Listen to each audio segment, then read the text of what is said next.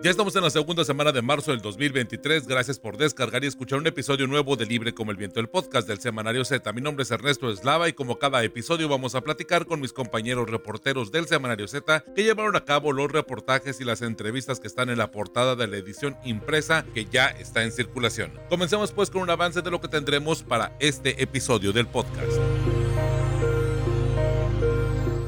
Mantente informado en el Semanario Z, súmate a nuestras redes sociales, en Facebook nos encuentras como Semanario Z, en Twitter como arroba Z Tijuana, en Instagram como arroba Z Tijuana y en TikTok como Semanario Z. Visita ztijuana.com. En la edición 2554 del 10 al 16 de marzo del 2023 del Semanario Z tenemos la extradición va para largo, especialmente cuando se conoce la no muy eficiente labor de la Secretaría de Relaciones Exteriores y de la Fiscalía General de la República en México, a lo cual se sumarán las estrategias jurídicas que inicien los abogados de Ovidio Guzmán para retenerlo en México. Ovidio Guzmán seguirá en prisión, es en sortilegios de Adela Navarro Bello. En la administración de Marina del Pilar Ávila Olmeda, cada mes un promedio de 20 27 mujeres son asesinadas, 31 desaparecidas.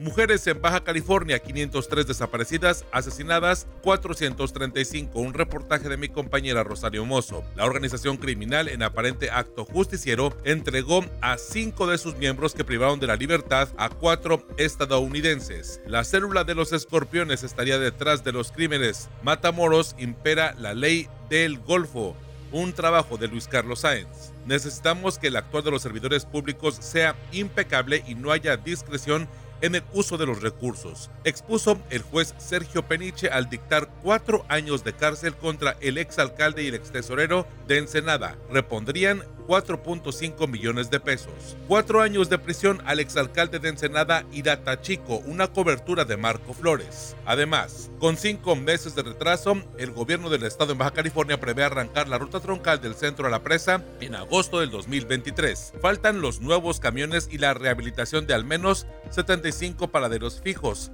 El proyecto ha provocado resistencias, manifestaciones y bloqueos en Tijuana. Gobierno miente. Transportistas contra el corredor Agua Caliente. Un reportaje de mi compañera Julieta Aragón. Estás escuchando Libre como el Viento, el podcast del Semanario Z.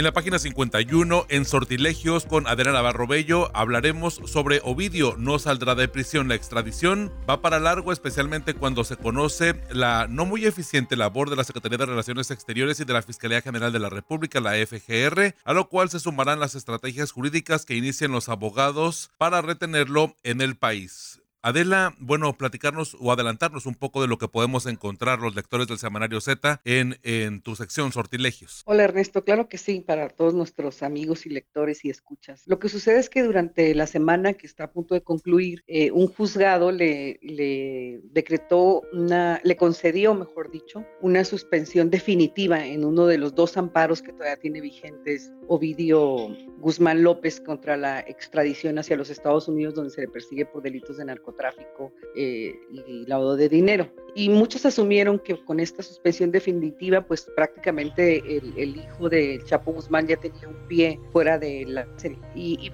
no es así. Lo que estamos aclarando después de investigar y después de hablar con, con jurídicos también, y nos revela eso, que eh, hay dos, efectivamente, dos amparos vigentes eh, que están en, en, proceso. En uno de ellos no sabemos en cuál ni, ni contra qué autoridad, ni cualquier motivo se le otorga esta suspensión definitiva. Sin embargo, esto es nada más para que la situación continúe como está hasta la fecha. Es decir, no lo pone fuera es decir, el, el, proceso de extradición continúa. También esta semana Ovidio Guzmán fue formalmente eh, notificado del, proceso de extradición, con lo que empieza este procedimiento para la extradición que incluye, entre otras cosas, eh, probar que la persona que está detenida es la persona que, los que las autoridades de los Estados Unidos están exigiendo le sea entregada, probar eh, desde su aspecto físico hasta su aspecto familiar, su contexto social y por supuesto el contexto criminal. Es aquí cuando en, en, la, tal audiencia el hijo del Chapo dice que él no es la persona que busca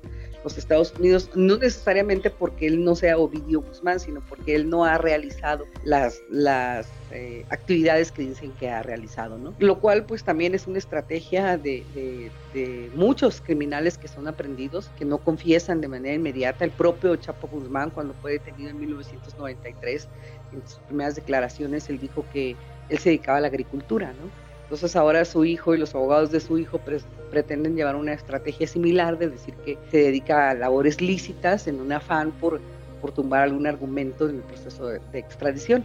Sin embargo, eh, tanto los amparos como el, como el proceso seguirán su marcha, que podrá tomar un año, dos años, a lo mejor más. A su papá le tomó un año el proceso de extradición de México a los Estados Unidos, pero esto no significa de ninguna manera que este joven detenido en, Sinaloa el 5 de enero de 2023 va a dejar la prisión todo el proceso de extradición será sometido a este proceso mientras esté privado de su. Sí, durante los últimos días vimos mediáticamente al menos esta, esta confusión en donde se pensaba o se interpretó que, que Ovidio estaría, bueno, de alguna forma negando el linaje, pero pues realmente es el tema de que cuando se refería, y haces bien mención esto, de cuando se refería a que no es la persona que se busca, es propiamente por el tema de los cargos y pues buscar esta estrategia que se detalla aquí aquí en Sortilegios, ¿no, Adela? Así es, así es. Entonces insistimos nosotros y aclaramos para nuestros lectores y amigos y escuchas que el proceso continúa, él continuará tras las rejas hasta que no concluya la extradición y que de hecho podrán venir más amparos porque él ya tiene una nueva, situación jurídica a partir de, de, la notificación formal de la extradición. Entonces es presumible que va a haber, vamos a, a conocer en los próximos días o semanas que sus abogados interpusieron nuevos amparos. Y incluso cuando ya finalmente se decrete la extradición, podrían pararse nuevamente, ¿no? Son recursos legales que, que es una garantía, un recurso legal que la justicia mexicana pone a disposición y, que, bueno, cualquiera esté imputado, investigado en un procedimiento como el que está este eh, joven integrante del cártel de Sinaloa, pues puede recurrir, Pero eso no significa, insistimos, que vaya a dejar la prisión. Que, que vaya a salir en libertad. Muchísimas gracias Adela por este, por este avance de lo que encontramos en Sortilegios. Ovidio no saldrá de prisión, ubicado en la página 51 del semanario Z que ya se encuentra en circulación. Adela, tus redes sociales para mantenernos ahí en comunicación y seguir con el debate. Mm, muchas gracias Ernesto y un saludo a todos nuestros amigos, lectores y escuchas. Me pueden encontrar en Facebook con mi nombre Adela Navarro Bello, en, Instagram como Anbello y de igual manera Adela Navarro en Twitter. Muchas gracias. Gracias Adela, te escuchamos y te leemos. Ya tienes tu Z, recuerda que cada viernes puedes encontrar la edición impresa de nuestro semanario con los voceadores. Z, libre como el viento.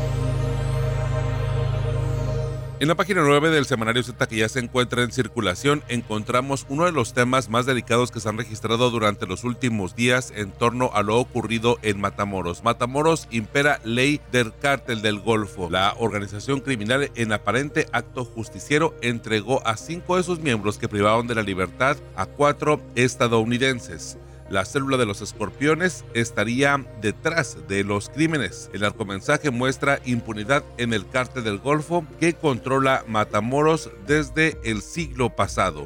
Los republicanos en Estados Unidos están presionando al presidente Joe Biden para que se intervenga contra los narcotraficantes mexicanos en el suelo mexicano. Y así, bueno, las autoridades investigan el presunto historial delictivo en algunas de las víctimas. Este es parte del reportaje que presentamos en la página 9 del Semanario Z.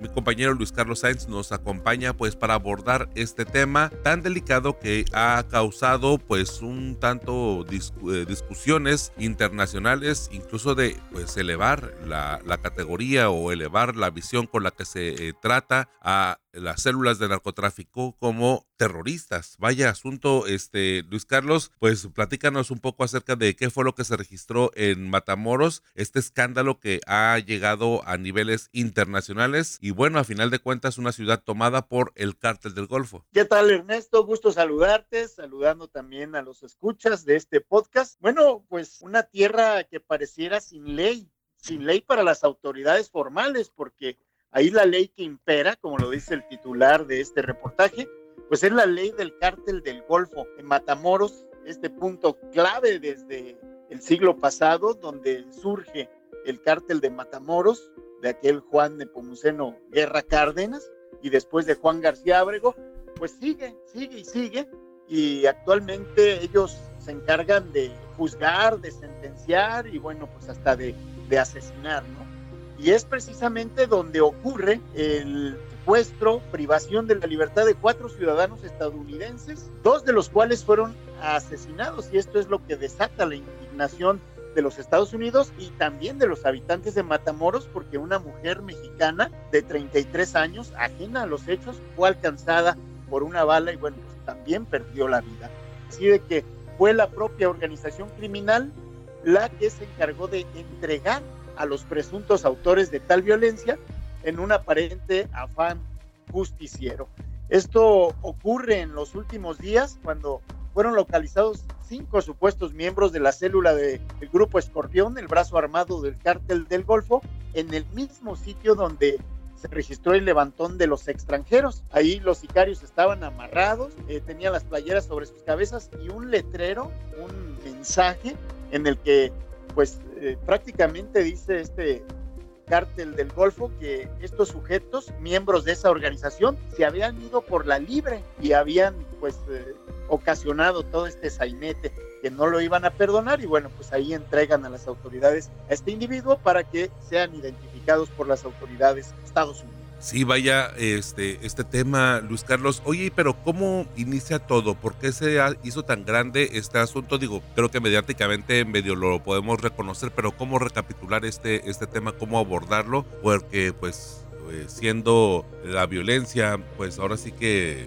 mm, una cotidianidad ya en México. Pues los hechos son muy parecidos a lo que ocurre frecuentemente, ¿no? Donde personas son privadas de la libertad, algunos aparecen, otros ya no aparecen, pero aquí el ingrediente eh, nacionalidad de las víctimas fue lo que le dio la connotación a nivel internacional a este asunto, porque son estadounidenses de raza negra, vecinos de Carolina del Sur, cuatro personas que vienen a la frontera chica de Tamaulipas, ingresan por Bronzeville una de ellas, de sexo femenino, presuntamente se iba a hacer una liposucción. Son interceptados en las calles Primavera y Lauro Villar y bueno, pues se los llevan.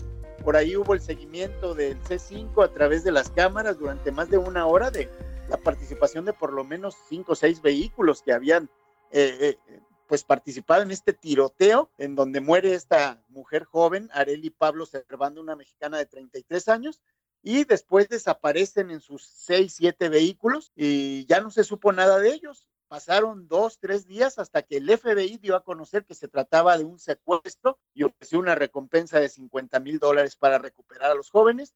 Vino la presión de Estados Unidos, el cónsul, eh, eh, el embajador general en México, Ken Salazar, se reunió con el presidente y bueno, pues se formó una, una comisión entre fuerzas federales mexicanas y el FBI y rápido, rápido, prácticamente el martes los encuentran. Desafortunadamente dos de estos norteamericanos sin vida y uno lesionado y la mujer, pues en este caso, ilesa.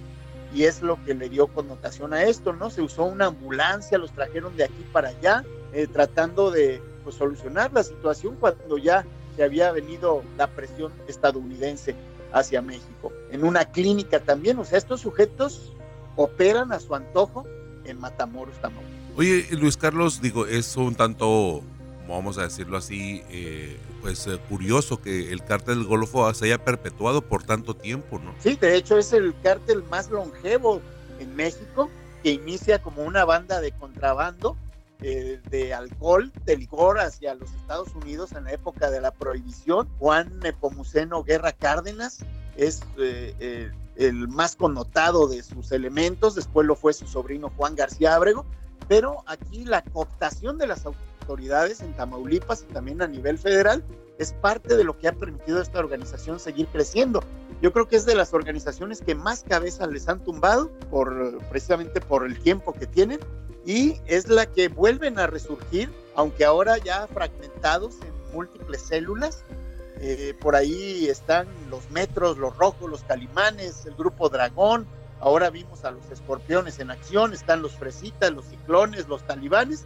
Y en fin, pues esto ha hecho que este cártel tenga larga vida, ¿no? Y, y vemos que siguen ellos mandando por encima de las autoridades, incluso pues haciendo la justicia en sus propias manos. Sí, vaya, cuando mencionas todas estas eh, pues divisiones o pues sí, estos, estas células, pues nos imaginamos, algunos sí han cobrado pues irrelevancia nacional e internacional en diferentes momentos pues ahora sí que con otros escándalos o con otros ataques de este, de este calibre, ¿no? Y ahí se medio explicaría por qué Matamoros. Así es, el académico, el profesor investigador del Colegio de la Frontera Norte, Jesús Pérez Caballero, lo establece en tres factores principales. Eh, los estructurales, estamos hablando de factores coyunturales y los contextuales. En el caso de eh, los factores de las estructuras, bueno, ya hablábamos de este cártel del Golfo que mantiene intactas sus capacidades de generar violencia. En el aspecto coyuntural, bueno, pues sabemos lo que está pasando con toda la cuestión migratoria, donde pues ya no nada más están los que regresan de Estados Unidos, que eran mexicanos o incluso centroamericanos, sino ahora tenemos población venezolana, eh, soldados rusos que escaparon de la leva para no luchar en Ucrania, tenemos familias ucranianas, es decir, pues tenemos ahí todo un caldo de cultivo para que pues incluso estas personas eh, centroamericanas y de otros países sean utilizados por el mismo crimen eh, ante la eh, precariedad que están viviendo. Y por último, bueno, pues todo lo que ha pasado con la cuestión de, del caso García Luna, que también ha hecho que Estados Unidos, en este caso sobre todo los republicanos en camino a elecciones, pues estén eh, focalizando cualquier error y todo lo que está pasando en México, porque el propio gobierno mexicano no supo atajar esa versión de que en México existe un narcoestado. Sí, definitivamente ese juega un papel importante porque es por dos frentes, ¿no? Lo que comentas, el asunto de lo electoral, pero también, bueno, pues el asunto de que es muy obvio que no se ha atacado y que desde aquí se ha cuestionado también ese, ese detalle, ¿no? el asunto de que, bueno, cualquier gobierno o cada eh, gobierno permitiría, ¿no? No existe pues tanto delincuencia o, la organización de un grupo criminal sin la ayuda oficial. Ninguna, ¿eh? O sea, en ningún gobierno esto no es algo ahora sí que personal o que sea de una actualidad. Eso siempre ha pasado. Luis Carlos Sáenz, tus redes sociales para mantenernos en comunicación. Arroba Sáenz Luis Carlos, mi cuenta en Twitter, a sus órdenes. Muchísimas gracias por acompañarnos en este reportaje porque en verdad pues es un punto en boga que bueno, merece tener la atención que se le da aquí en el Semanario Z. Muchísimas gracias. Un fuerte abrazo para todas y para todos. Cada viernes por la tarde puedes descargar un episodio nuevo de Libre como el Viento, el podcast del Semanario Z. Encuéntranos en Spotify, Google Podcast o en iTunes. Suscríbete y no te pierdas Libre como el Viento, el podcast del Semanario Z. Mujeres en Baja California, 503 desaparecidas, 435 asesinadas. Es uno de los reportajes titulares del semanario Z que ya se encuentra en circulación, del que vamos a platicar con mi compañera Rosario Mozo. En la administración de Marina del Pilar Ávila Olmeda, cada mes un promedio de 27 mujeres son asesinadas, 31 desaparecidas y encontrar cuerpos de desaparecidos no es suficiente culpables deben ser sentenciados, es lo que dice el activista Eddie Carrillo. Rosario Mozo, pues vaya el tema y el asunto de el marco del 8M, del 8 de marzo, en el que pues estamos presentando en el semanario Z esta información. Sí, Ernesto, con este trabajo eh, intentamos acompañar las manifestaciones de las mujeres realizadas el pasado 8 de marzo. Eh, la portada de esta semana está dedicada a revisar los delitos cometidos en contra de mujeres en nuestro estado. Y puedes empezar tú, Ernesto, que también trabajaste en el reportaje eh, y el hecho de que cada vez más mujeres denuncian violencia y abuso doméstico. Sí, eh, mira, lamentablemente las cifras nos revelan una alza en el asunto de las denuncias y esto, bueno, pues nos revela que existen y cada vez, cada mes, cada día hay víctimas. Al menos durante las primeras nueve semanas de lo que va del año, es decir, durante enero, febrero y la primera semana de marzo, que ese es el corte que nos reportó la fiscalía, al menos 1.689 mujeres en Baja California habían denunciado el tema de violencia doméstica. Y ojo con esa cifra porque me parece que es muy reveladora porque son casos, pues por así decirlo, nuevos. Son denuncias que están llegando y que a final de cuentas pues merecerían un tema de un expediente o una investigación. Además, Pero además, Ernesto, son las que se animan a denunciar. Exacto, son las que se animan a denunciar, que ese es un punto importante. Ahora, si podemos hacer como la comparativa y por lo que destacamos que está aumentando, es porque la Fiscalía General del Estado, eh, precisamente recibiendo estas denuncias de violencia intrafamiliar, pues registrando 2023, pues se reportaron 1.689, en 2022 en todo el año, 11.438, mientras que en 2021, 11.123. También vamos a hacer el contraste con la atención que da la Policía Estatal Preventiva, o bueno, la Fuerza Estatal de Seguridad Pública en Baja California, que logró atender 839 casos, la mitad de los que se denunciaron, o de las denuncias que iniciaron en la Fiscalía, la mitad atendidas por la fiscal, por la Policía Estatal. Si lo contrastamos entre 2022 que intervinieron 13.161 casos y en 2021 12.451, estamos hablando que las cifras, vaya, son muy parecidas. En verdad me parece que es muy importante dimensionar que cuando se habla acerca de violencia contra la mujer, pues desde el hogar hay un punto latente. Pero lo que más me, pues me puso un poco triste que probablemente este, vaya acompañado, porque sé que es una cifra que va eh, en tono pues acerca de, del estupro, que pues es violaciones eh, contra menores de edad y pues prácticamente ahí me llama mucho la atención que eh, los casos, por ejemplo, van 55 en lo que va del 2022, en, perdón, en 2022, en 57 casos en 2021, pero en lo que va de este año van 3 es de estupro. Es decir, pues la, cifra más o menos coincide con que va al momento de que cerremos este 2023, podría ser la misma. Vaya, e, son cifras muy similares. También estamos revelando en el reportaje el tema de las violaciones, el tema de las 300 órdenes aproximadamente en promedio al mes que la Policía Municipal, nada más de Tijuana, pues recibe por parte de la Fiscalía para la protección precisamente de las mujeres que son víctimas de violencia familiar. Entonces, este marco nos da una crudeza pero bueno, tú traes otras cifras, otros temas en donde, pues vaya, va relacionado con el asunto de la violencia contra la mujer, pero sé que es un tema duro, hay que dimensionar cómo está, cuál es nuestra realidad. Y hablando de las cifras que acabas de dar, lo más preocupante en esos otros delitos, Ernesto, es que no hay mejora. Precisamente si comparas los 3, 4, 5 años últimos, en realidad es la misma condición. Entonces, ¿qué está haciendo la autoridad? Para tratar de reducir esta incidencia y si está haciendo algo, pues no se nota y no está resultando. Bueno, como acabas de mencionar, también abordamos otros delitos llamados de alto impacto eh, y el hecho de que durante los primeros 16 meses de la administración de Marina del Pilar Ávila Olmeda, 400 eh, mujeres han sido asesinadas y otras 530 tres fueron reportadas como desaparecidas sin que hasta la fecha sean localizadas. Ojo, o sea, hubo más reportadas, pero las otras aparecieron. Estas 500, estas 503 no aparecieron. Y de esas 435 muertas, solo 42 se han clasificado como feminicidio. En el mismo periodo del marinismo, que suman más de 400 este, muertes violentas, solo 35 agresores han sido capturados. 17 por homicidio y 18 por, por feminicidio, lo que habla un poquito más de efectividad en el tema de feminicidio. Durante el mismo periodo, 93 asesinos de mujeres fueron sometidos a proceso y 57 han sido sentenciados, lo que es en este poco más de un año. El número es mayor en, procesados y sentenciados porque aquí incluyen sujetos capturados en, otro año, en otros años y que están llevando proceso apenas en, en la presente gestión. El caso es que todos los días en Baja California hay mujeres muertas y desaparecidas que no son localizadas. Y hay que destacar algunos casos que precisamente se mencionan en el reportaje, Rosario. Sí, empezamos con el de la mujer privada de la libertad apenas el 2 de marzo en la noche.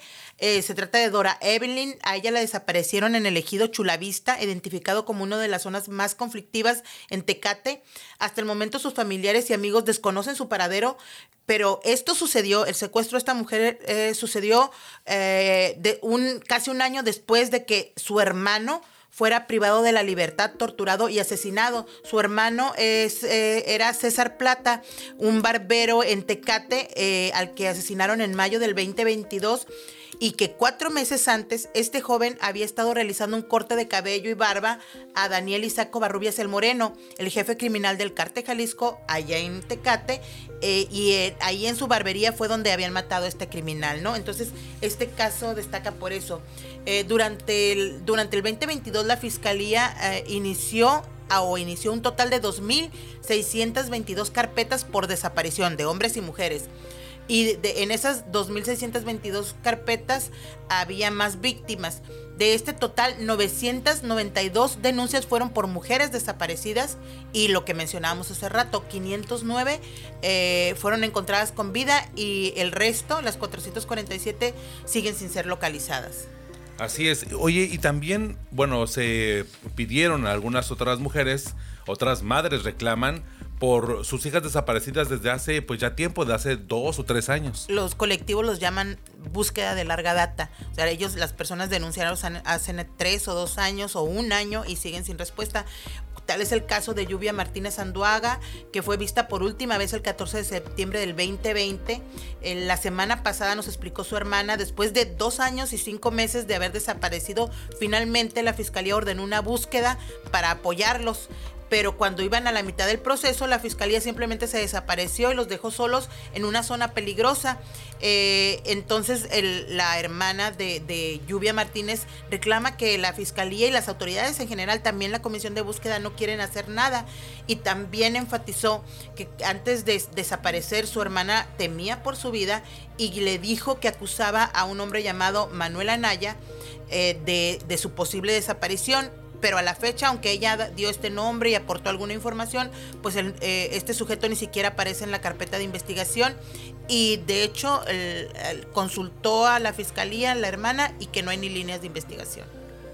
Vaya, el Rosario también está, por ejemplo, el otro caso, el de Guadalupe Elizabeth eh, Puga, que desapareció el pasado 5 de julio del 2020 y esa mañana eh, pues su, auto fue incendiado con una bomba molotov en el estacionamiento de la casa que rentaba en la zona de Otay Constituyentes en la ciudad de Tijuana, un delito que no fue investigado incluso después de su ausencia fue denunciada. La casa eh, está cerca de la delegación, rodeada de cámaras de seguridad, pero el reporte oficial dice que estaban descompuestas y citando a uno de los familiares de los seres eh, cercanos, pues dicen que tardaron aproximadamente un año en darles copia del expediente que solicitaron y también pues hicieron después manifestaciones, después de manifestarse fuera de la fiscalía y pues se dieron cuenta que el primer agente había perdido toda la información que le habían llevado a la investigación. Así es, el, aquí la, constante es la falta de atención. Casos similares, el de la desaparición de Yadira Blancarte Cruz, eh, a ella no la ven desde el 28 de octubre del 2021, y Tania Rivera, de quien se desconoce el paradero, el, desde el 21 de abril del 2021 también ella desapareció en Rosarito. En ambas carpetas no hay información a pesar del tiempo y las mamás reclaman que no ha habido avances. Y en cuanto a los homicidios, Ernesto, tenemos eh, también casos recientes que, eh, por un lado, los que son clasificados como feminicidios, está el caso de una madre acribillada en su cama el 27 de febrero en el poblado, bueno, en el próximo este, municipio de San Quintín. Eh, su expareja sentimental, Sinaí Santiago, ingresó a la casa y la valió mientras dormía. La mujer gritó al ser atacada y la familia vio al presunto criminal salir de la casa. Ella murió en el hospital y el auto del agresor fue localizado en Ensenada, pero la fiscalía sigue buscando para entrevistar a Sinaí. En el otro extremo está el homicidio de una mujer a balazos por sicarios de la nueva célula criminal del cártel de Sinaloa, recién detectada por la Mesa de Coordinación de Seguridad. La mujer fue asesinada el 28 de febrero pasado en la calle Constitución de la zona norte de Tijuana y resultó que laboraba en el bar Las Delicias de la misma zona norte, eh, eh, donde también un hombre había sido atacado a balazos el 23 de febrero. De acuerdo a las indagatorias, los sicarios eh, de, en ambos casos están identificados con la célula de Luis Adán López Castillo, el 500, quien, detenido, quien ya fue detenido en la semana pasada como autor intelectual del asesinato del subjefe de de homicidios José Alberto Martínez Enríquez El Potro. Pues vaya, un episodio más de la violencia, pero aquí enfocado en el asunto de las mujeres y en verdad que me parece que es alarmante las cifras que, que presentamos y que les estamos compartiendo tanto aquí en el podcast como en la edición impresa del semanario Z pueden encontrar todos estos detalles, la narrativa con mucho mayor precisión y para que lo puedan leer y lo puedan compartir en la página 12 del semanario Z que ya se encuentra en circulación en verdad que pone eh, pues eh, una dimensión, una proporción de la violencia que en general se está sufriendo eh, y también de la impunidad contra los delitos, contra las mujeres y pues víctimas de diferentes delitos, porque aquí estamos hablando de violencia intrafamiliar como lo compartimos al principio, estamos hablando de desaparecidas, estamos hablando pues de asesinatos, de homicidios y a, final de cuentas que también hay por ahí estadísticas en donde pues hay mujeres, por ejemplo, asesinatos de mujeres que no son investigados como feminicidio, en fin, es un tema complejo, hay que dimensionarlo porque de pronto, este, año con año creo que hay más conciencia, pero aún así todavía siento que socialmente falta trabajo por hacer para poder cobrar mayor interés y comprender bien el tema, a pesar de lo alarmante que es el, tema de que hay miles de víctimas, y digo miles porque en verdad, o sea, estamos hablando de que año con año pues, nada más compartíamos el asunto de las personas, de las mujeres que denunciaban, pues a final de cuentas son 11 mil, son, este, eh, por ejemplo, el caso de, de los de, las violaciones, o sea, digo, nomás por poner un ejemplo, ¿no? En el 2022, 648 o en verdad es, es alarmante, o sea, 648 y no parece disminuir la cantidad. Y eso nada más es lo que la policía registra o lo que pudiera hacer que las mujeres se atrevan a denunciar, porque hay que recordar que de pronto, pues la víctima es la que decide cuándo va a denunciar este tipo de situaciones que son tan estigmatizadas socialmente y que además bueno, a veces hasta dentro de las fiscalías o de los ministerios públicos se les revictimiza y que todavía eso es peor, ¿no? Pues eh, lo vimos en los casos que de las madres de desaparecidas que entrevistamos, ¿no? La falta de atención eh, con que son tratadas eh, y, muchas veces también lo que reclaman en estos colectivos es que la fiscalía piensa que con encontrar el cuerpo un año, dos años después, si es que lo encuentran ya resolvió. ¿Y qué pasa con quien asesinó? O sea, ese caso no tiene justicia justicia. El, hecho de encontrar a la víctima desaparecida no quiere decir que la fiscalía haya cumplido con su trabajo. Eh, también quiero pedirles a, los lectores que revisen las imágenes y si pueden, si han visto a estas personas desaparecidas, a estas mujeres, ahí están los números también para que puedan reportar, para que puedan eh, darle información y un poco de paz a las familias. Sí, y también ahí en el reportaje, eh, en, esta, en esta parte donde se publica el asunto de de las denuncias que les compartimos, también ahí vienen los números telefónicos para poder denunciar, además de el obviamente 911 y el, y el 089, también hay un teléfono de la fiscalía en donde pueden iniciar las denuncias. En verdad creo que eh, sé que es difícil ah, de pronto el paso por la presión familiar, social, por los estigmas, pero poco a poco creo que se va haciendo mucho más presión para encaminar a todos, porque creo que socialmente todavía nos falta mucho por hacer conciencia, pero el tema es que no se puede seguir eh, permitiendo ¿no? y normalizando la impunidad y el tema de no visibilizar este problema social un delito cometido en contra de la mujer es mucho y aquí estamos hablando, delitos de, alto impacto se suman por cientos y no me digas que las violaciones o los abusos en, intrafamiliares que se cuentan por miles no son también de alto impacto. Sí, en estos nueve, semanas son 39 violaciones, o sea, en verdad. 39 violaciones en 2023 denunciadas. O sea, eh, es decir que no sé cuántas más mujeres les hace falta pues la fuerza y el apoyo para poder llegar a ese punto y que los eh, violadores y quienes pues cometieron eh, estos delitos pues sean enjuiciados y encarcelados porque digo también el hecho es la impunidad que creo que es lo que está es el pues el, abono o, lo que hace que sea tan tan fácil o, que se sienta que se puede hacer sin ninguna consecuencia y pues claro, a final de cuentas eso alienta, ¿no? Sí, y tan frustrante para las familias. Así es. Y para las víctimas. Rosario, muchísimas gracias por traer este tema y este, bueno, pues le, te leemos aquí en el semanario que ya se encuentra en circulación en este pues amplio reportaje. En verdad hay que echarle un ojo para poder dimensionar pues la fuerza y, y lo que pasó pues este 8M, este 8 de marzo aquí en la ciudad de Tijuana, bueno, en todo el país, pero en la ciudad de Tijuana en donde pues pues miles salieron a,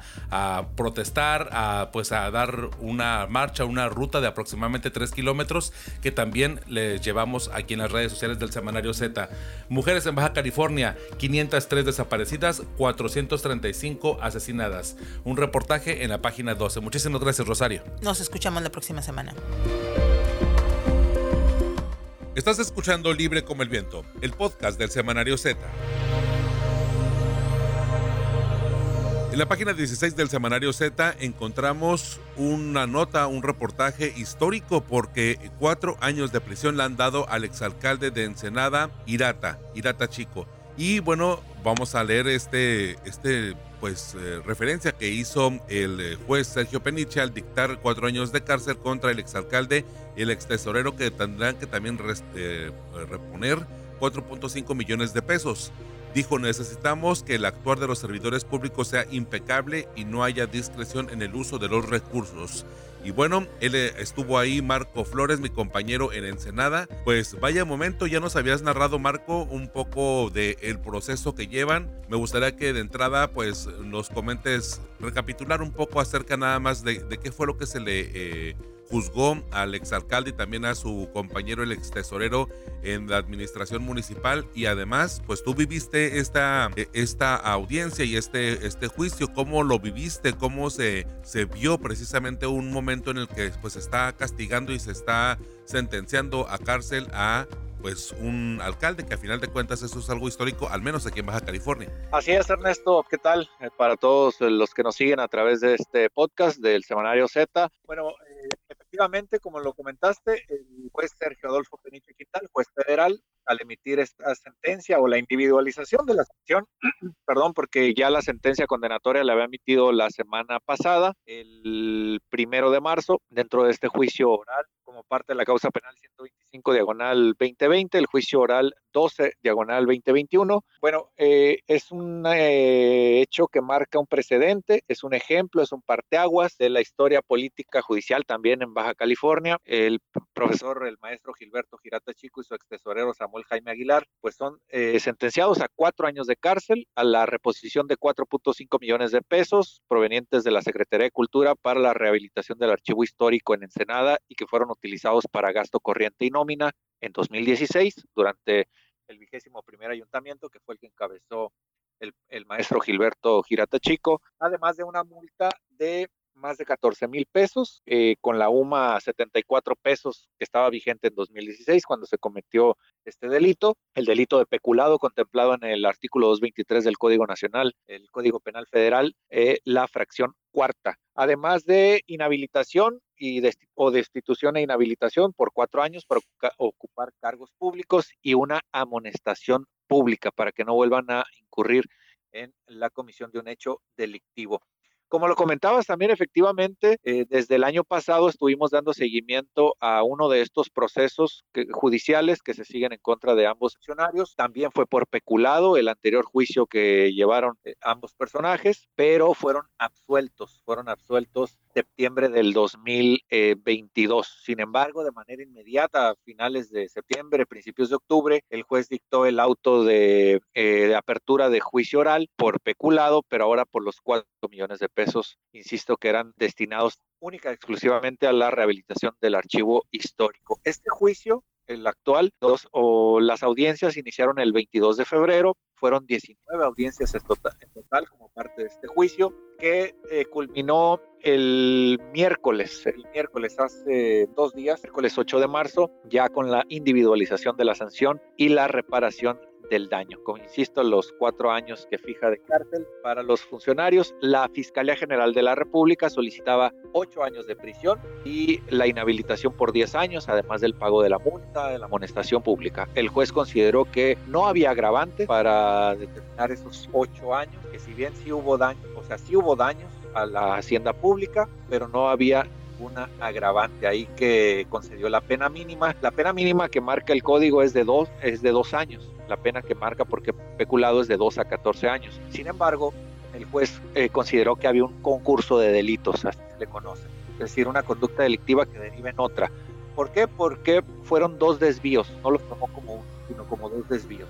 Eh, durante el desarrollo de las audiencias en las cuales estuvimos presentes, eh, representando por supuesto al semanario Z, al ser un hecho trascendente, el, el, único medio, por cierto, que estuvo dando cobertura a, esta, a estas audiencias, a este proceso judicial, el juez dijo que eh, al considerar este concurso de delitos, ¿por qué? Porque fue un primer desvío después de que la Secretaría de Cultura le depositó los 4.7 millones de pesos, eran 4.7 millones de pesos en un inicio, los deposita por allá del 8 de agosto. El 15 de agosto se hace una transferencia de 1.5 millones de pesos de la cuenta que se había eh, aperturado para recibir estos recursos a otra cuenta eh, de gasto corriente. Y una semana después, el 22 de agosto, se hace otra transferencia de 3 millones de pesos a otra cuenta, pago de nómina. Eso lo, lo contempló el juez como un concurso de delitos, es decir, no solo una acción, y por lo tanto les fija la pena mínima, pero como son, como fue el concurso, les fija cuatro años de prisión. Es importante aclarar también que no están en este momento ya presos el exalcalde y el extesorero, porque la sentencia debe quedar en firme, causar ejecutoria, y entonces sí, es decir, el extesorero y el exalcalde todavía a través de sus defensas pueden apelar o impugnar esta sentencia. Una vez que el juez, será dentro de cinco días aproximadamente, tenga ya la sentencia por escrito y se las haga llegar a las partes. A partir de ahí tienen alrededor de 15 días para apelar esta sentencia y seguramente este proceso se alargará. Las defensas agotarán todas las vías todas las instancias legales habidas y por haber para tratar de evitar que lleguen a la cárcel y, y pugnen eh, y cumplan perdón, esta sentencia histórica en Ensenada, creo yo también en Baja California. No recuerdo el referente eh, de que esto haya sucedido ya como tal bajo un proceso penal y una sentencia condenatoria y una individualización de la pena. Como bien comentabas también, Ernesto, si me permites, pues el juez dijo que con esta sentencia se enviaba un mensaje, así lo dijo, eh, un mensaje de no tolerancia a las conductas delictivas por parte de servidores públicos. Una audiencia, la del miércoles, que se prolongó aproximadamente tres horas y media, dos horas en las que se hicieron los alegatos de apertura, los alegatos de clausura, eh, también la comparecencia de cuatro testigos de nueva cuenta, que la verdad ya no aportaron mayores datos a lo que se había ventilado a lo largo de las audiencias. Un receso de una hora para tomar alimentos, para ir al baño y regresamos para que el juez ya resolviera eh, pues lo que iba a suceder con ambos procesados, con ambos sentenciados ya en ese momento. Me llama mucho la atención lo que, lo que comentas en torno a, a la evolución y, y, me gustaría como pues a lo mejor eh, bajar el tema a lo que se vivió.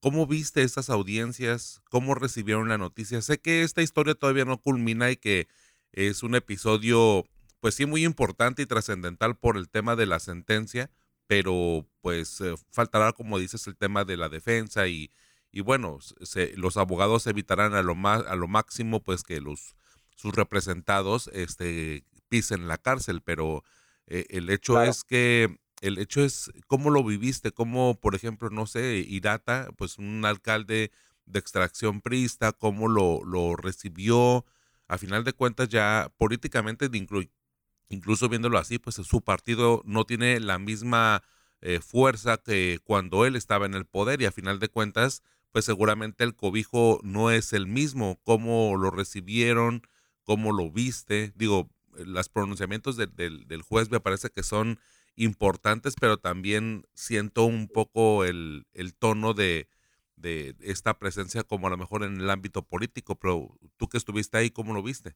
Mira, eh, hay que recordar que el presidente Irata, el presidente del vigésimo primer ayuntamiento, ya llevaba una carrera política eh, ascendente. Fue diputado local, fue diputado federal, de ahí llega a la presidencia municipal. Inclusive hay que recordar que cuando Enrique Pelayo fue alcalde o gana las elecciones, eh, quien originalmente iba a ser el candidato era el profesor, el maestro Gilberto Girata Chico. Sin embargo, sufrió ahí eh, cuestiones de salud, un padecimiento de salud, y eso le impidió participar. El candidato emergente en ese caso, o el suplente, vaya, no era su suplente, pero quien se designó que ocupara el cargo fue eh, Enrique Pelayo, quien al final de cuentas ganó las elecciones para el Partido Revolucionario Institucional, el PRI. En 2013 llega ya Gilberto Girata Chico, deja la Diputación Federal llega con la votación más alta en la historia hasta ese momento para un presidente municipal de Ensenada, eh, con un bono, eh, lo que le llaman. Un bono democrático bastante alto, con una imagen pública muy buena. Traía muchos, muchos bonos, había mucha esperanza en el presidente municipal en momento. Y eh, cuando en el desarrollo de su gobierno, bueno, pues le toca enfrentar eh, cuestiones muy complicadas, el pago de la nómina, el pago de deudas, eh, demás cuestiones. Termina su mandato y se empieza a investigar parte de sindicatura, diversos fondos, y se empieza a encontrar pues que dinero que tenía que ser ejecutado, por ejemplo, el ramo 33, el Fondo Fortaleza, el Fondo Federal, estos fondos para el archivo histórico, para la creación o la construcción de una estación de bomberos en San Quintín, pavimentaciones de calles, pues simplemente no existieron. El recurso estaba ni las obras. Empieza toda la investigación, eh, pasa mucho tiempo, se tarda, sí, estamos hablando de que él culminó en 2016 y estamos apenas en 2022-2023 hablando de que los procesos están ya yéndose a juicio. Eh, ya en las audiencias, desde la pasada, desde el pasado juicio, en el que yo estuve presente también por peculado por los 3.5 millones. A los dos se les miraba tranquilos, me refiero a los dos diputados. Sí, claro. Tranquilos, acompañados, acompañados de sus abogados. Por algunos momentos Samuel Jaime un tanto inquieto, eh, lenguaje corporal así lo dejaba, las manos, eh, los movimientos. El profesor Gilberto normalmente más tranquilo. Y ya en esta audiencia, en las últimas audiencias, yo los vi muy confiados, a pesar de la sentencia, a pesar de la sentencia condenatoria y de la, de, eh, la pena de cárcel, yo los vi muy confiados, igual a sus, eh, abogados, no sé si sea parte también como una estrategia para no mostrar habilidad en lo político, no sé, en lo moral, pero ellos, eh, platiqué con ellos así rapidito cuando iban a apelar y yo los vi muy confiados, la verdad. que no sé si tengan algunas bajo la manga, si en el terreno político también ellos estén operando, a pesar de que como tú comentas, pues el PRI es eh, venido a mucho menos y la imagen del presidente municipal de Gilberto Girata, del expresidente, pues también obviamente queda muy maltrecha, ¿no? Si logran tumbar esta sentencia vía amparos, vía la Suprema Corte, lo que sea, la imagen política eh, ya es prácticamente pues de muerte para ellos. Sobre desplomadas. sí, sí, sí. Eh, eh, en un punto mucho, muy bajo. La imagen pública, si de por sí el PRI está en la lona, pues ya el, el profesor Gilberto Girata creo que con esto se despide de su vida política. No de su vida pública, pero de su vida política. Unas audiencias como son, eh, tediosas, largas, llenas por supuesto de conceptos técnicos, jurídicos, de leyes, eh, pero también con ese ingrediente, como dices, de que al final el juez hace prácticamente una reprimenda de la conducta de los funcionarios públicos y les dice que esto debe sentar un precedente porque no puede haber discrecionalidad en el manejo de los recursos públicos, que la conducta de los servidores debe ser intachable y que esto es un mensaje de no tolerancia a la comisión de estas conductas delictivas. Sí, claro. Y aparte que, bueno, eh, administrativamente de pronto sí ocurre eso, hay, que ser como muy francos en torno a que se eh, recanalizan, por así llamar, los recursos, después se repondrán, ¿no? Pero ah, de pronto, pues al cierre del año, todas las administraciones, y más cuando se hace, pues ahora sí que el cambio de administración, ¿no? Entre un presidente municipal y otro, o entre un gobernador y otro, lo, lo que más este, se resiente es, por ejemplo, el pago de las prestaciones y de los últimos eh, sueldos, ¿no? Eh, del año. Por ejemplo, pues el caso de los aguinaldos y ese tipo de detalles que, bueno, pues de, pronto merman o, generan una, eh, un desequilibrio financiero, un desequilibrio administrativo en las, en las administraciones. Y bueno, pues bueno, a final de cuentas, este, eh, aunque esté muy normalizado, pues no es algo que se deba de hacer, ¿no? Y, y, bueno, estamos viendo el ejemplo y ojalá que sí se siente un precedente para las próximas administraciones, tanto de Ensenada como de Baja California, y ojalá que llegue a más partes de México esta noticia por el hecho de este, poner el ojo en cómo se manejan los recursos y que todos los salientes y los entrantes pues sean mucho más responsables al momento de la proyección tanto de pues su gasto corriente, ¿no? Que es el tema de las prestaciones de los trabajadores que están tanto en confianza como burócratas y bueno, ya por otra parte, bueno, pues los compromisos que hay en torno a los proyectos que pues se sacrifican para poder solventar el gasto corriente, que a final de cuentas eso es, es un gasto corriente que debe estar proyectado y muy bien sustentado en el tema de las finanzas públicas. Así es, y por último, nada más comentarte también, Ernesto, eh, por estos 4.5 millones de pesos que salieron de la Secretaría de Cultura Federal para el proyecto de la rehabilitación del archivo histórico, hay un juicio, hay un juicio civil en curso en la Ciudad de México. Es decir, el gobierno municipal sí le adeuda 4.5 millones de pesos a la Secretaría de Cultura. No es decir nada más, me los depositaste, los usé para otra cuestión y ya. O sea, sí se le está requiriendo el pago al gobierno municipal, eh, el, el actual, y por eso hay un juicio en proceso. De ahí que tanto fiscalía como la representante, la representación del ayuntamiento en este juicio solicitaron al juez la reparación del daño y tan es así que el juez lo concedió. O sea, les dijo multa, inhabilitación, cárcel y además la reposición de esos 4.5 millones de pesos porque sí hay un daño a la hacienda pública, es decir, al dinero de todos, al tuyo, al mío y a de quien nos. Claro, muchísimas gracias, este Marco, pues la verdad bastante interesante, como todos los temas que abordamos siempre en el semanario Z aquí en el podcast también, pero en este caso, digo, nada más advierto que, digo, si están ustedes escuchando en este momento ya el podcast, es que ya atravesaron pues prácticamente más de 50 minutos de noticias y en verdad, bueno, cada uno tiene su, su, importancia y en este caso pues lo que, lo que se siente históricamente fue pues el asunto de, de, de, este desvío, de esta canalización de recursos, ¿no? Por parte del exalcalde pues que ya tiene desde 2016 que dejó la función pública o bueno que dejó el ayuntamiento, la presidencia municipal y bueno pero el caso se ha venido eh, pues ha, tenido un seguimiento judicial y bueno, llegamos a estas instancias y aún así todavía el caso no termina. Este, eh, tus redes sociales, Marco, para podernos mantener en contacto, para poder iniciar la discusión en redes sociales. Marco Flores, así me encuentran a través de Facebook, ahí podemos eh, seguir esta charla. Perfecto, Marco, muchísimas gracias y bueno, pues nos leemos y te escuchamos pronto. Gracias.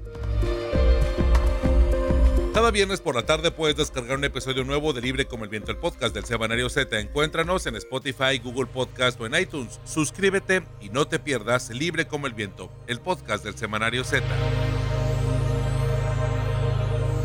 Para quienes vivimos en Tijuana o quienes conocen en Tijuana, ubicarán los taxis rojos, los taxis rojos que atraviesan por todo el Boulevard Aguacaliente, el Salinas, el Boulevard eh, de Díaz Ordaz, ¿no? Básicamente son 17 kilómetros que pues recorren o trazan toda la zona centro hasta la presa de la ciudad de Tijuana. Y bueno, los taxis están en riesgo porque se publicó en Baja California una declaratoria de saturación, lo que haría pues legalmente empezarlos a sacar de circulación para poder cambiar o transformar la estrategia de transporte en esa vía con 100 unidades de transporte masivo con capacidad al menos de 100 pasajeros. Y esto ha provocado o ha propiciado una lucha legal, una declaratoria, manifestaciones por la fuerza que tienen las organizaciones, tanto que transitan ahí como otras organizaciones de otras rutas de transporte público de la ciudad de Tijuana, que a las últimas fechas se han estado manifestando. La más fuerte hasta ahora ha sido la de este jueves.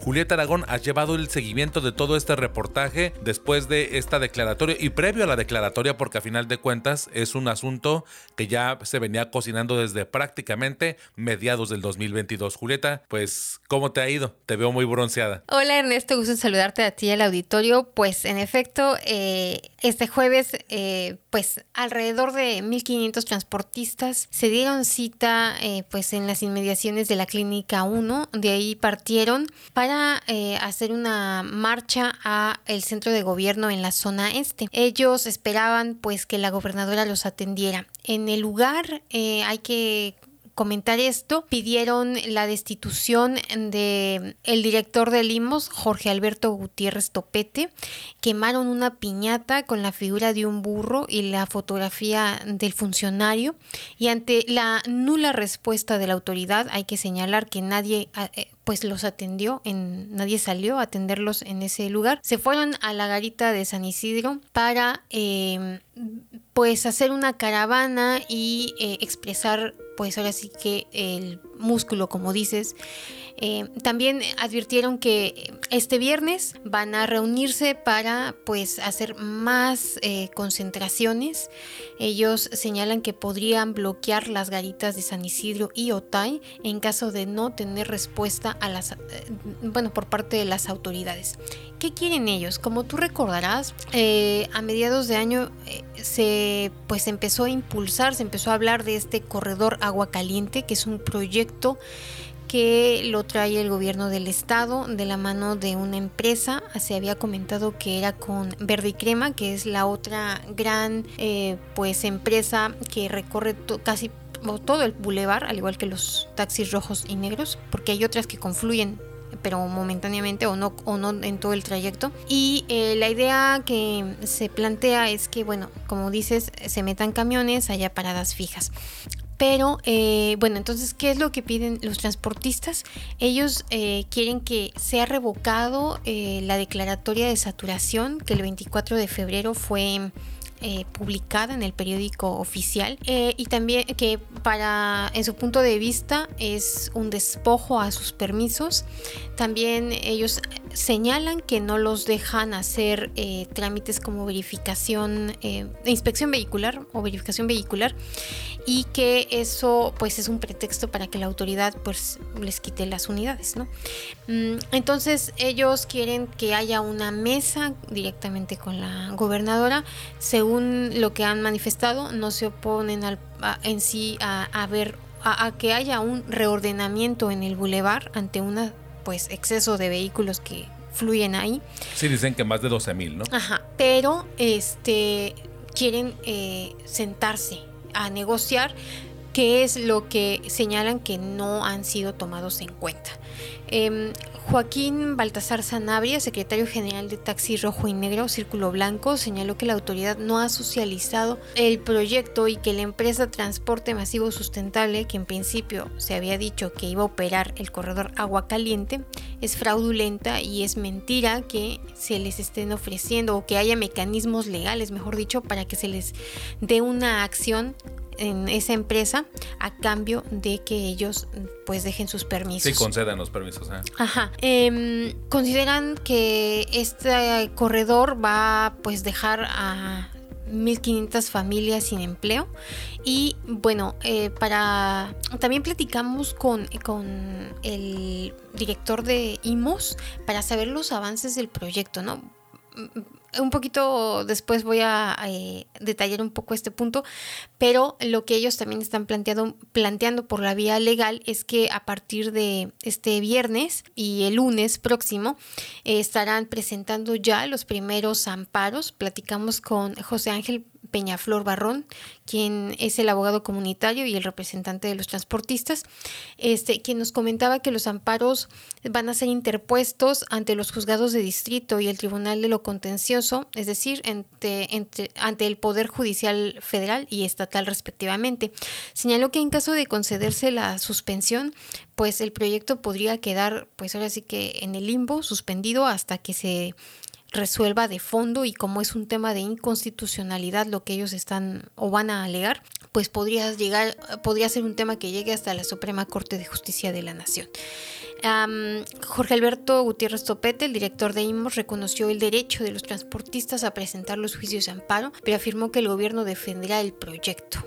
Y em, eh, en respuesta a esta petición de pues cesar al funcionario, eh, la gobernadora Marina del Pilar Ávila Olmeda eh, pues así que contestó a Z este jueves, que también tuvo agenda en Tijuana, que eh, bueno, en primer lugar, eh, se estaba haciendo, lo que se estaba haciendo en, el Boulevard Agua Caliente no tiene precedente porque está mejorando la movilidad y los tiempos de traslado de los ciudadanos tijuanenses y que entonces eh, no habría por qué correr al funcionario porque se está haciendo lo correcto y se están buscando las mejores alternativas de movilidad.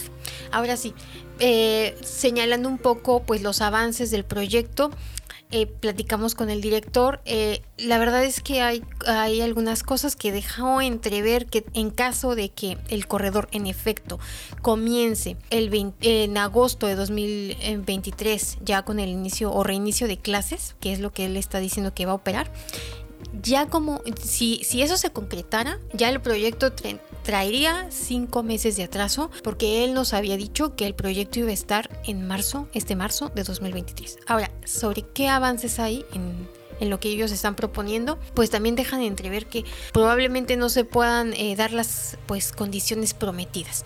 ¿Por qué? Porque eh, para empezar no hay una fecha todavía precisa de cuándo se van a rehabilitar estos 75 paraderos fijos que va a haber pues en ambos sentidos del bulevar. Eh, hablaba de una inversión de alrededor de 60 millones de pesos. Tampoco hay una definición de si va a ser el gobierno estatal el que lo va a invertir, el gobierno federal o incluso eh, dos empresas que tienen las concesiones de esos, bueno, de los paraderos que ya existen sobre esta vía. Eh, lo que sí sabemos es que ya el proyecto como tal de estas 75 paradas ya fue presentado al ayuntamiento de Tijuana, quien pues lo ve con buenos ojos. Incluso eh, platicamos con el secretario de Movilidad, Obed Silva, y señaló que pues ellos eh, están coadyuvando con el gobierno del estado para que arranque este corredor y platicando con estas empresas para poder hacer estos este, paraderos, ¿no? Lo que nos señalaba eh, Gutiérrez Topete es que hay escasez eh, de diferentes materiales industriales y que posiblemente no todos los, los paraderos estuvieran pues listos, pero que nada más se necesitaba un tótem anunciando que pues ahí es la parada, ¿no? Otro punto que, ah, porque le preguntamos, ¿no? ¿Cuál es o la razón de que se haya retrasado este el comienzo de este corredor previsto, insisto, para marzo de este año? Y él nos señalaba que lo que pasa es que no hay camiones. Em, nos decía que, que, hasta ahorita no ha llegado ninguna unidad, pero que ya están pedidas y que el problema básicamente es pues esta, este, este, esta falta ¿no? de chips y, demás este, eh, autopartes de los vehículos que bueno con la pandemia se suscitó este problema de cadena de, valor. Claro, ahí eh, me, eh, quiero nada más como resaltar el asunto de que durante el mes de marzo, durante este mes, va hay que ponerle mucho ojo a este tema porque pues es el plazo que tienen los transportistas para poder ejecutar alguna acción como el tema de los amparos que podrían iniciar durante los próximos días. Pero también esta medida de la carita de San Isidro de cerrarla para quienes vivimos en la frontera pues es un impacto fuerte y pues seguramente esto pues de alguna forma revela una pues por así llamarlo una desesperación. Entonces llama mucho la atención porque pues seguramente un cierre de un primer capítulo de este pleito lo veremos este, este final de mes y, al, y, bueno y el desarrollo pues seguirá, ¿no? Porque a final de cuentas habría que ver cómo se va a desenvolver el proyecto y bueno qué obstáculos tendrían que empezar a enfrentar, pero bueno pues más detalles ahí en el semanario Z con Julieta Aragón. Julieta, tus redes sociales, ¿cómo mantenernos en comunicación? Mi correo electrónico es julie.ara.dom.gmail.com y mi Twitter, es arroba la maga de Alavi. Nada más déjame hacerte un comercial eh, final. Em, ya el próximo 21 de marzo, pues ya estará iniciando esta ruta binacional del CIT que va a partir de la estación centro a eh, pues a la San Diego eh, perdón, San Isidro Station y costará 10 dólares. Esa es una primicia que también traemos nosotros en este reportaje. Ah, perfecto, muchísimas gracias. Pues vaya el, tema, ¿eh? Para darle un poco de vuelo ahí en las redes sociales, porque también es un tema importante, ¿no? El tema de lo que le llamaban, bueno, muchos coloquialmente, ¿no? El trolley, que a final de cuentas el trolley binacional. Pues muchísimas gracias, Julieta, por este, por esta amplia explicación sobre este reportaje, esta problemática que, vamos, recordando, pues es un episodio más de este problema que te dará mucho y seguirá en la polémica, porque entre que el patrimonio de los transportistas, pero que entre la modernización, entre una evidente y obvia saturación para quienes vivimos o para quienes han visitado y para quienes conocen Tijuana, saben que ese bulevar de pronto ya se ha convertido en algunos tramos en intransitable. Entonces, pues hay que de alguna forma pues sí darle movilidad porque no, hay que, no hay que abusar de que vivimos cerca de playa porque a final de cuentas la contaminación ahí está aunque se disperse gracias al mar. Muchísimas gracias este, Julieta. Saludos.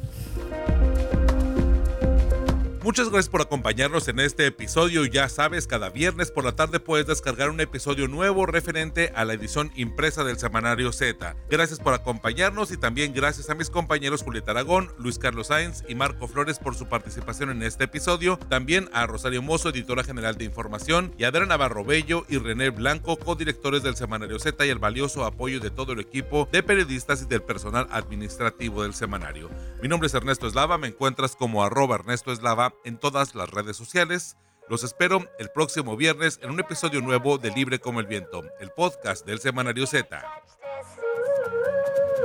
Cause I'm a bad bitch. We hit the elevator right up to the rooftop. The bass is pumping, make me wanna screw the top off. Yeah, we'll be drinking and nobody's gonna stop us. And we'll be kissing anybody that's around us. I just wanna have fun tonight. Thought this shit to the Rihanna, the flashing light. Oh.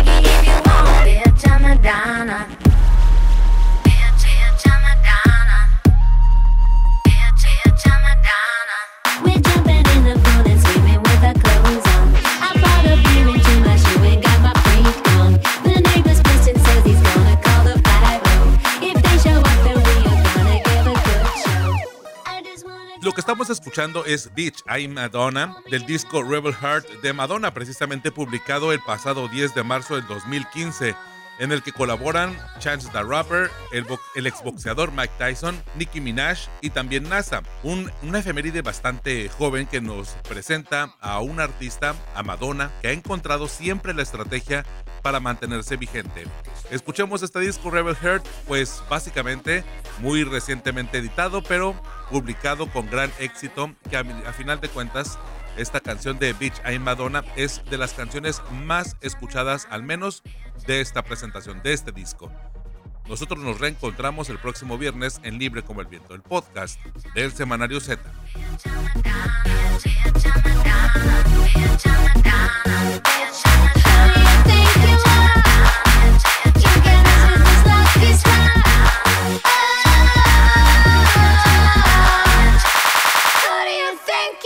Hold up with my nose up and that rose up and that thanger. I'm froze up in my stove up cause he eating like it's his dinner. I run shit, I don't fall back cause I'm on track, I'm a sprinter. I'm bounced up, I got him outstruck, it's not a toss up, I'm the winner. Beat, beat, beat, beat, bitch, move. For I bang, bang with that ooze. That's, that's Mew Mew on my shoes, ain't got a thing left for me to prove. Is that bottle service all night? Is that poppin' urban just right? Is that go hard or go home zone, bitch? I'm Madonna, these hoes know. We go hard we go home,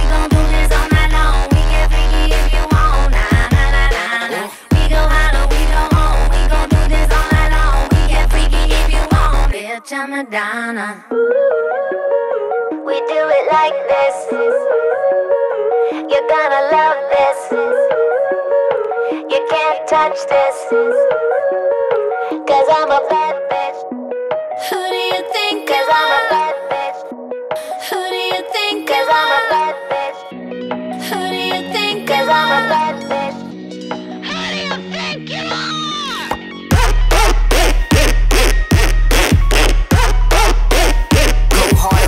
hands off, bitch.